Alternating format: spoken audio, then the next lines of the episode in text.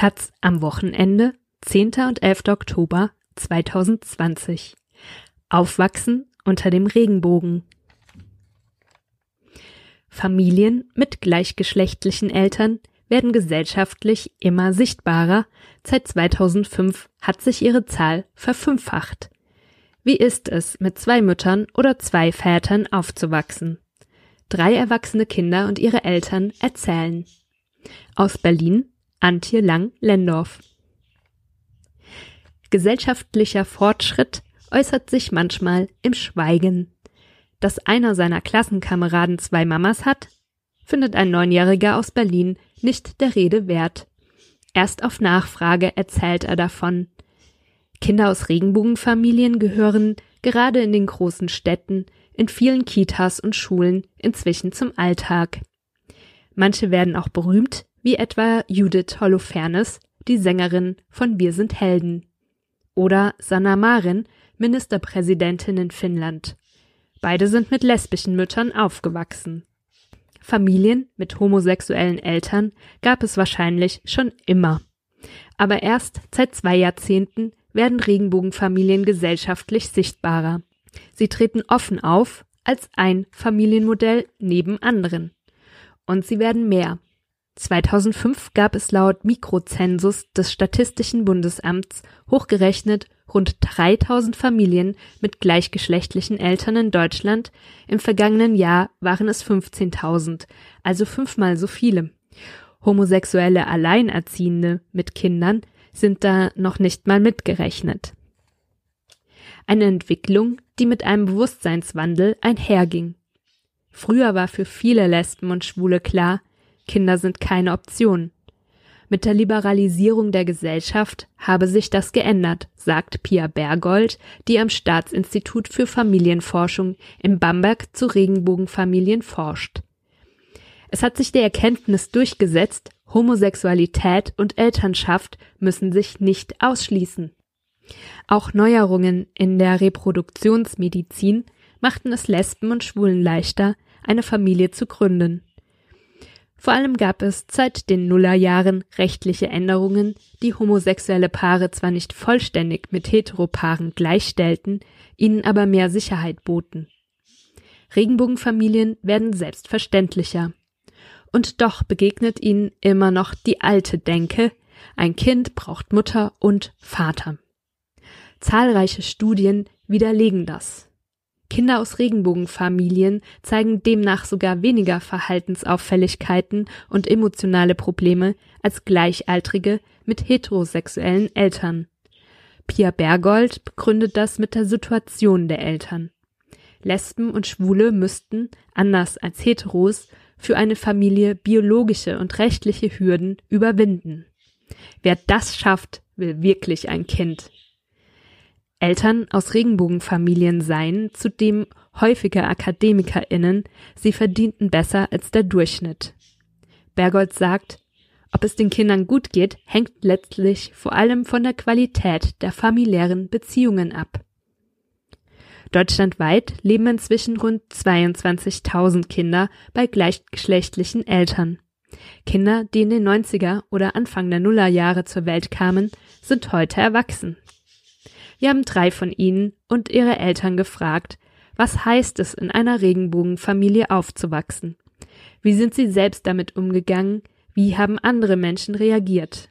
Sie waren schnell bereit, von sich zu erzählen. Sie wollen ja, dass ihre Normalität für alle normal wird, nicht nur für neunjährige Jungen aus Berlin. Friederike Körner und Konstanze Körner Friederike Körner, 22, studiert in Berlin-Marzahn das Fach Erziehung und Bildung in der Kindheit. Beim Treffen im Café erzählt sie freundlich, aber bestimmt. Von den umherschwirrenden Wespen lässt sie sich nicht irritieren. Ich weiß nicht mehr, wann mir überhaupt aufgefallen ist, dass unsere Familie anders ist als andere. Eine Freundin hat mir neulich erzählt, dass ich und mein Zwillingsbruder uns in der Grundschule mal vor die Klasse gestellt und unsere Konstellation erklärt haben. Daran kann ich mich gar nicht erinnern. Ich bin groß geworden mit Mama und Claudi und mit meinem Zwillingsbruder. Claudi ist die Frau von Mama. Mama war früher mit meinem Vater verheiratet, aber als wir ganz klein waren, hat sie sich in Claudi verliebt und hat sich von ihm getrennt. Später kamen dann noch meine zwei kleinen Geschwister dazu, die hat Claudi auf die Welt gebracht. Wir haben zusammen in einer Wohnung mit Garten im Südosten von Berlin gelebt. Inzwischen wohne ich in einer WG mit meinem Bruder. Ich habe auch eine große Schwester. Sie ist bei meinem Vater in Cottbus aufgewachsen. Wir haben sie dort besucht. Außenstehenden erscheint das alles vielleicht verwirrend. Für mich war es immer normal. Meine kleinen Geschwister sagen Mama und Mami zu unseren Eltern, mein Zwillingsbruder und ich nicht. Nach der Trennung von meinem Vater gab es am Anfang viel Stress um das Sorgerecht. Claudi wollte sich in die Konstellation nicht noch mehr einmischen, wir sollten sie deshalb besser nicht Mami nennen. Wie wir sie rufen, ist am Ende nicht wichtig. Mami und Claudi sind meine engsten Bezugspersonen. Bei meinem Vater waren wir vielleicht jedes zweite Wochenende. Ich finde schade, dass nur zwei Eltern das Sorgerecht haben können. Wenn ich eine Unterschrift für irgendetwas brauchte, konnte Claudi das nie machen.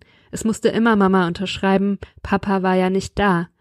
Warum können Kinder nicht auch rechtlich zwei, drei oder vier Eltern haben? Uns hätte das den Alltag erleichtert.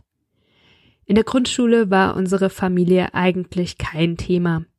Später war es schwieriger, da wurde jeder mal gemobbt, schwul war da ein gängiger Ausdruck. Auch mein Bruder wurde gehänselt, er sei verweichlicht, weil er ja nur mit Frauen zusammenwohne. Manchmal habe ich mich eingemischt. Als ich vielleicht zwölf war, hat ein älterer Junge einen schwulen Witz erzählt. Ich habe gefragt, was soll das? Weißt du überhaupt, was das bedeutet? Danach waren alle still. Ich habe mich mit dem Jungen getroffen. Bei einem Spaziergang wollte er ganz genau wissen, wie das ist mit meinen Eltern, ob ich lesbisch bin, weil meine Mütter lesbisch sind und solche Sachen. Ich habe ihm erklärt, dass das alles nicht miteinander zusammenhängt. Ich merke, dass die klassischen Familienbilder aus der Werbung Einfluss auf mich haben, auch wenn ich es zu Hause anders erlebe. Ich versuche mich dagegen zu wehren, vor allem gegen dieses Bild, Frauen seien schwach und müssten gerettet werden. Einmal sagte unsere Lehrerin in der Schule, ich brauche drei starke Männer zum Tische tragen. Ich habe gefragt, warum Männer? Ich habe auch Muskeln. Irgendwann durfte ich dann auch Tische tragen. Nach dem Abi war ich für ein freiwilliges soziales Jahr in Paraguay. Ich habe mit Jungs von der Straße gearbeitet, die nicht lesen und schreiben konnten. Ein Mitarbeiter dort sagte, sie würden Schwule oder Lesben sofort verprügeln. Denen habe ich lieber nicht von meinen zwei Müttern erzählt. Vor einigen Jahren wurde ich in einem Zeitungsinterview gefragt, wer von meinen beiden Müttern die Vater und wer die Mutterrolle übernehme. Ich habe überlegt. Mama arbeitet mehr, aber Claudi kennt sich mit Handwerken besser aus. Irgendwann wurde mir klar, diese Zuordnung ist totaler Müll. Jeder ist, wie er ist. Kinder brauchen ja vor allem feste Bezugspersonen. Das können zwei Mütter, aber auch eine Oma oder eine Tante sein. Es geht um die Qualität der Beziehungen und die ist bei mir super. Konstanze Körner, 47, leitet den Verein Leslie Femme, Lesben leben Familie, in Berlin-Lichtenberg und ist die Mutter von Friederike. Als sie von der Idee der Protokolle hört, ist sie sofort zu einem Gespräch bereit und vermittelt auch Kontakte zu weiteren Familien. Als ich mich von Friederikes Vater getrennt habe, war ich 25 und hatte schon drei Kinder. Ich hatte große Ängste, aber war mir sicher, ich muss das jetzt machen. Ich war sehr verliebt in meine heutige Frau Claudia, das hat mir Kraft gegeben. Ich dachte, die Kinder bleiben bei mir der Vater war wegen der Arbeit eh kaum da. Aber er hat gekämpft.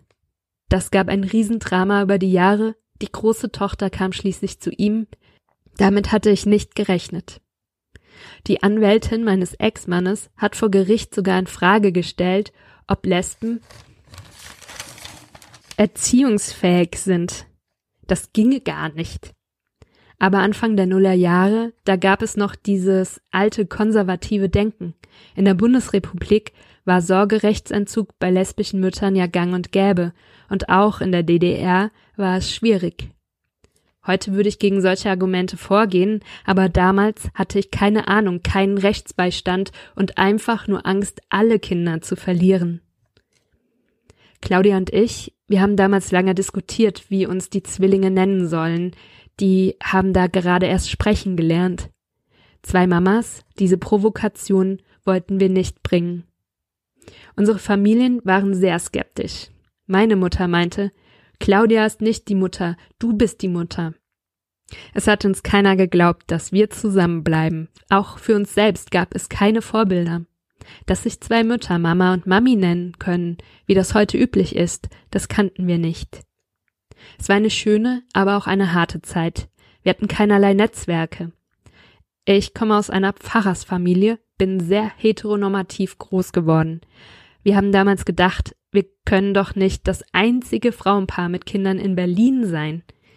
Wir haben eine Annonce aufgegeben für Freizeitaktivitäten mit anderen lesbischen Müttern mit Kindern. Das hat gut geklappt. Mit diesen Familien sind wir heute noch befreundet. Mich hat die Situation politisiert. Ich habe die Beratung von lesbischen und schwulen Eltern zu meinem Job gemacht und 2013 das erste deutsche Regenbogenfamilienzentrum in Berlin mitgegründet. Friederike ist quasi mit der Regenbogenfahne in der Hand groß geworden.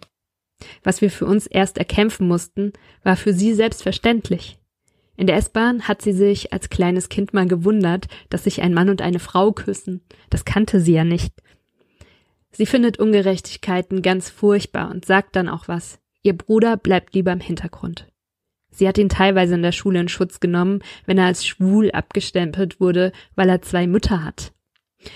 Mein Coming Out müssen die Kinder mittragen ihr Leben lang. Sie müssen sich dafür rechtfertigen.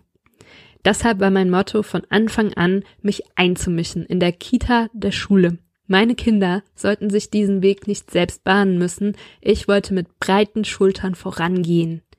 In den Nullerjahren haben Eltern aus Regenbogenfamilien noch erzählt, dass Kinder, dass ihre Kinder auf dem Schulhof verkloppt wurden. So etwas höre ich zum Glück gar nicht mehr. Die Zeit hat viel zurechtgeruckelt. Nach unserem Coming Out gab es viel Unverständnis in unseren Familien.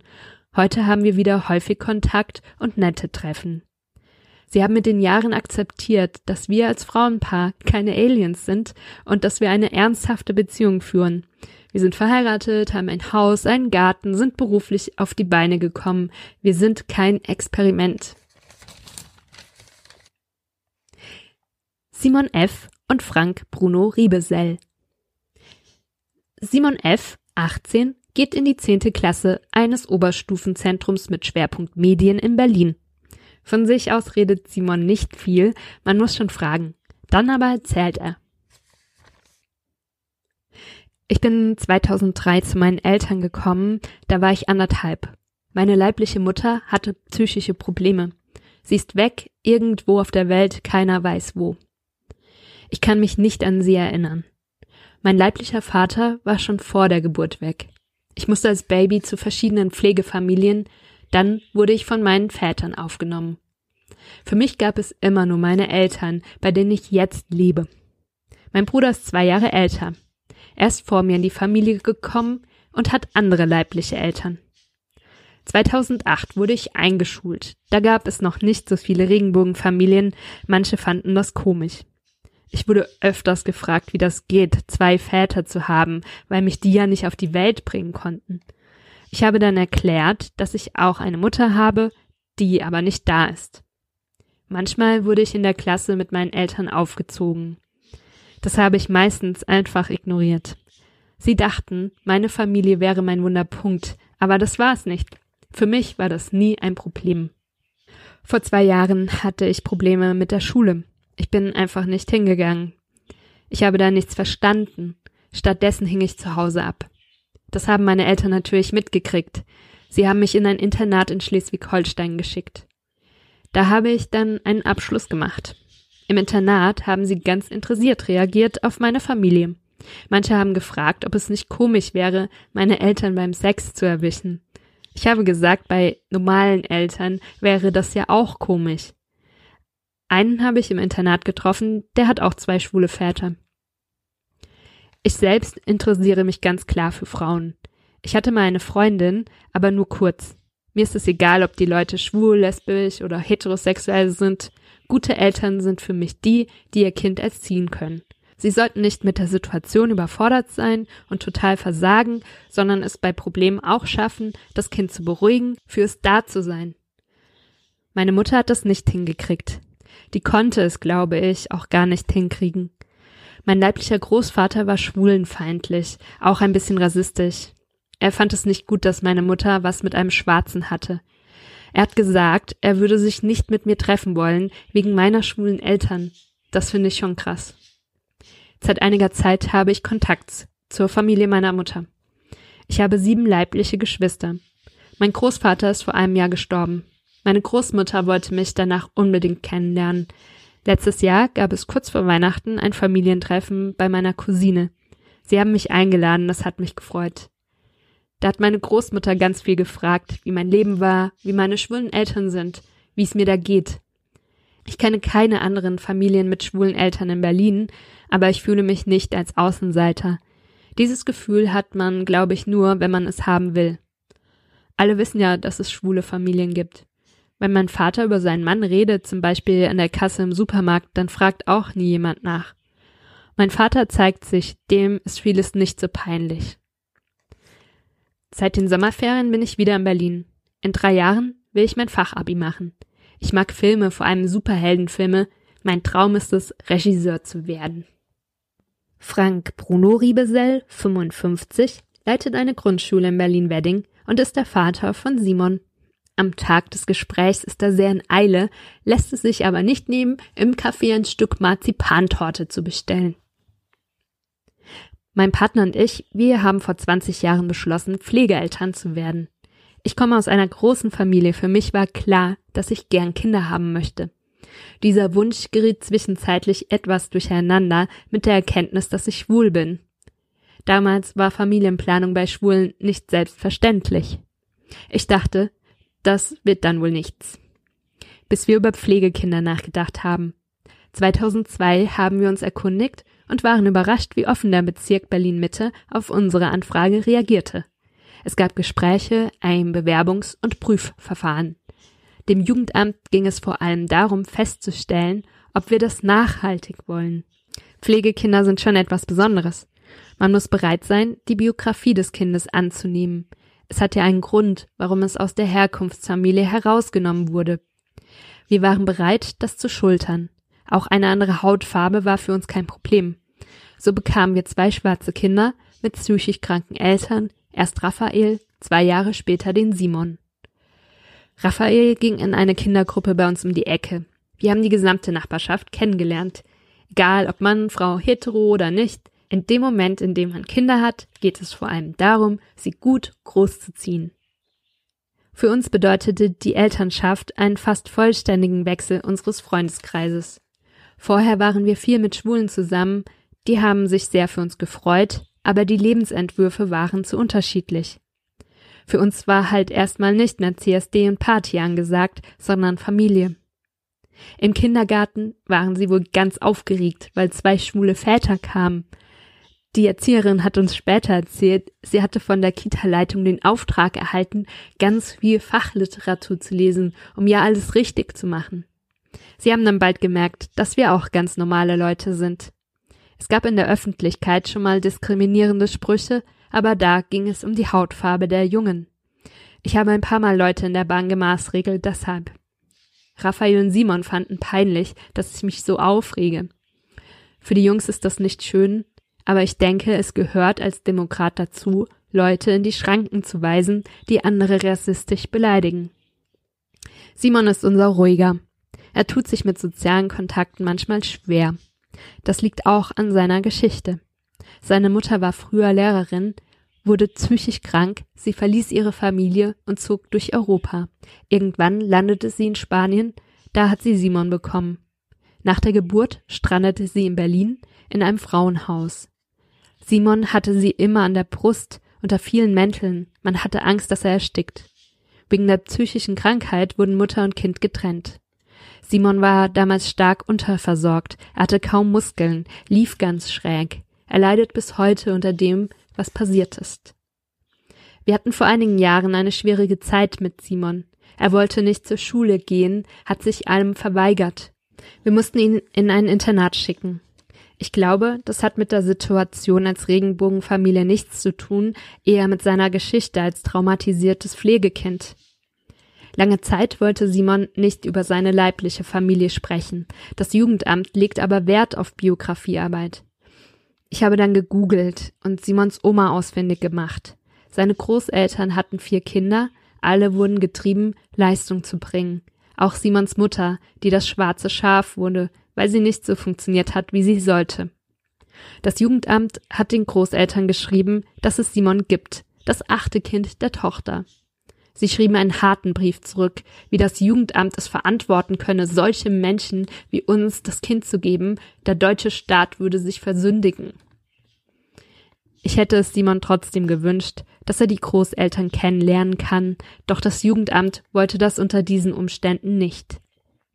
Aber es hat ja ein gutes Ende genommen. Zwei seiner Schwestern haben sich gemeldet. Die sind total herzlich. Dadurch hat Simon Zugang zum Rest der Familie bekommen. Nach dem Tod des Großvaters war das möglich. Mein Mann und ich, wir haben Anfang Oktober geheiratet. Jetzt können wir Raphael und Simon auch adoptieren. Für uns ist das ein wichtiges Recht. Das müssen wir mit den Jungs demnächst mal besprechen. Malte Czarnecki und Heike Czarnecki. Malte Czarnecki, 26, studiert Medizin in Witten. Er tritt im Gespräch per Videochat sehr eloquent auf. Man merkt, er hat sich schon viel mit dem Thema beschäftigt. Seit ich mich erinnern kann, ist mir klar, dass meine Mütter nicht meine beiden biologischen Eltern sind und dass es einen Samenspender gibt. Das habe ich als kleines Kind gefragt und eine Antwort darauf bekommen. Unsere Familie, das sind zwei Mütter und drei Kinder. Für mich ist es eine totale Selbstverständlichkeit. Mein Vater kenne ich nicht. Meine Eltern waren überzeugt, sie sind zwei vollwertige Elternteile, mehr braucht es nicht. Ich kann dem nur zustimmen. Klar, es gibt eine gewisse Neugierde, aber mehr auch nicht. Ich für meinen Teil bin happy, dass es mich gibt und ich zwei liebende Eltern habe. Sie haben uns sehr früh an das Thema herangeführt. Ich kann nur allen empfehlen, die mit einer Samenspende Kinder kriegen. Seid knallhart ehrlich zu ihnen. Wenn man Kindern so elementare Punkte wie die Herkunft verheimlicht, fühlen sie sich später betrogen. Es gibt immer wieder diesen Aha-Moment, wenn man neue Leute kennenlernt und davon erzählt.